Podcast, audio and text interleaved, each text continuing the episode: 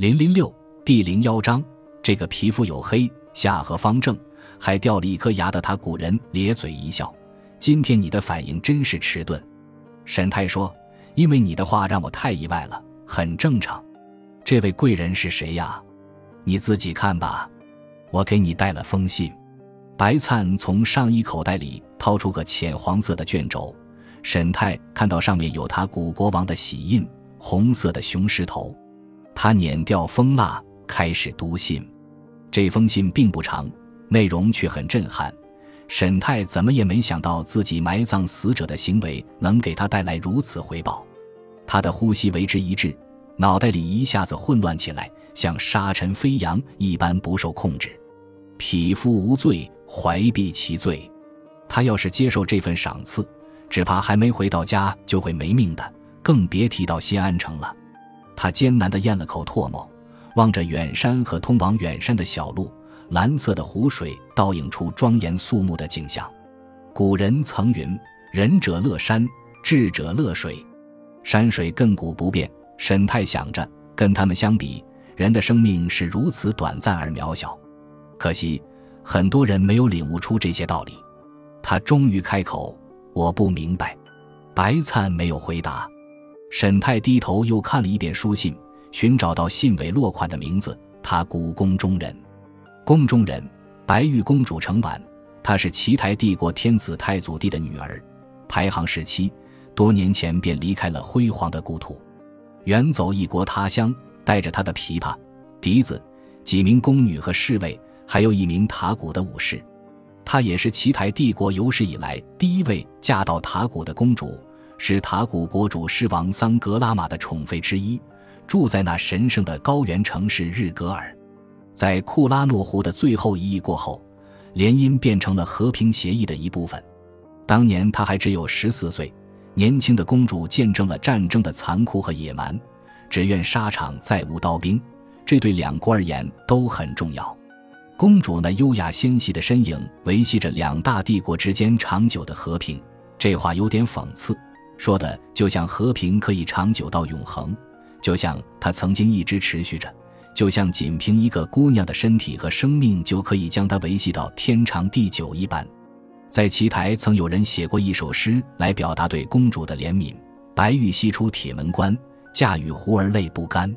此去蛮荒无归时，琵琶声断大雪山。”这首浅显易懂的诗歌在当时极为流行，直到作者被宫内侍卫缉拿。并在大明宫前广场上受杖责，险些丧命。因为诗中表现出对公主的惋惜和怜悯，暗指牺牲公主去和亲是一件荒谬的事情。而这就是祸从口出。遗憾是一回事，毕竟让一个青春貌美的公主离开繁华的故国，为了七台的江山远嫁给他古国王做嫔妃，确实是一件让人痛惜的事情。可是大明宫内天子的决策是绝对英明正确的，此乃天命，不容置疑。公主身为皇家人，理应为奇台的江山牺牲，这就是命。沈泰仍然目不转睛地盯着手里的卷轴，努力平复着脑子里混乱不堪的思绪。白灿默不作声，放任他一直这么静默下去。赐予某人一匹汗血宝马，即是极大的荣耀。而要是赐予某人五匹汗血宝马，足以让周围骑着凡马的同伴嫉妒到发狂；而塔古王妃白玉公主成晚，则赐予了他整整二百五十匹汗血宝马。二百五十匹，没错。沈泰又看了一次这个数字，书信是用奇台和塔古两国文字所写的。二百五十匹天马是送给沈泰前镇西左卫大将军沈高次子的私人礼物，不是给别人。甚至不是送给大明宫内天子的礼物，信上写得很清楚。为了嘉奖他在库拉诺湖畔埋葬死者的高尚行为，日戈尔城的桑格拉玛狮王赐予他汗血宝马，任由他自行处置。你知道这信上说什么？沈泰问白灿，那口气自己听起来都很奇怪。塔古队长点点头：“这些马会让我送命的。”沈泰说：“别人会杀了我，抢走他们。”我根本没命带着他们回去，我知道。”白灿平静地说。沈泰盯着他，他古人那身棕色的眼睛里没有流露半分情绪。沈太开口：“你也知道，当然，这种厚赐可是一件天大的礼物。”“是啊，没错，天大的礼物。”沈太突然大笑，有点上气不接下气。他摇摇头，不可置信地说：“老天爷，我根本不可能带着二百五十匹天马通过铁门关。更，我知道，我知道。”他古人打断了他的话：“我知道你不能，所以我提了一些建议。你提了建议。”白灿点点头。要是你一路向东，这对你来说就不是什么礼物，而是催命符。最好的可能是被抢走，最坏的则是你连小命都保不住。是是是，没错，这就是催命符。什么厚赐啊！沈泰忍不住拔高音量，他那简单平静的生活就在刚才被打破了。我来这里的时候，大明宫里就斗得风云诡谲了，现在肯定更糟糕。我想你说的没错。哦，是吗？你知道什么呀？沈泰似乎又有点控制不住自己脾气了。白灿瞥了他一眼：“我身份低微，能知道什么？仅仅是赞同你的说法而已。”他顿了顿：“你到底要不要听听我的建议？”沈泰低头，感到有点尴尬。他点点头，忽然脱下了草帽，让自己沐浴在灿烂的阳光中。远处斧头劈柴的声音声声不绝。白灿把自己给朝廷写的书信内容，以及朝廷有何回应告诉了他。这似乎不是以白灿的官职能知道的东西。沈泰不禁猜想，这位塔古人是不是晋升了？在详细听了白灿所谓的建议后，沈泰明白，或许他能够保证自己活下来。至少一段时间内可以。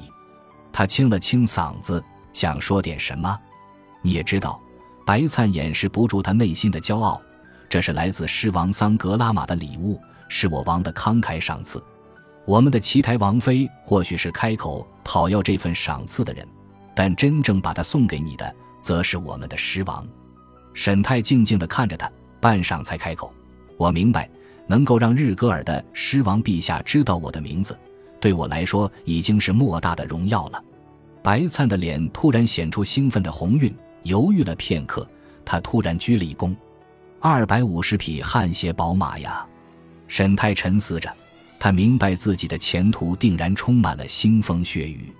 他要是能带着这些神驹回到朝堂，将为帝国圆了数千年来拥有天马的梦啊！帝国对汗血宝马的渴望如此强烈。天马造型的瓷器、玉器、象牙雕刻，还有那些诗人梦幻般的歌咏，都充分表明了这一点。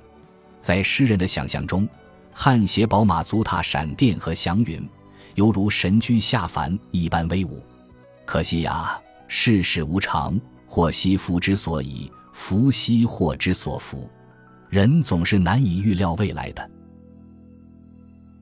本集播放完毕，感谢您的收听。喜欢请订阅加关注，主页有更多精彩内容。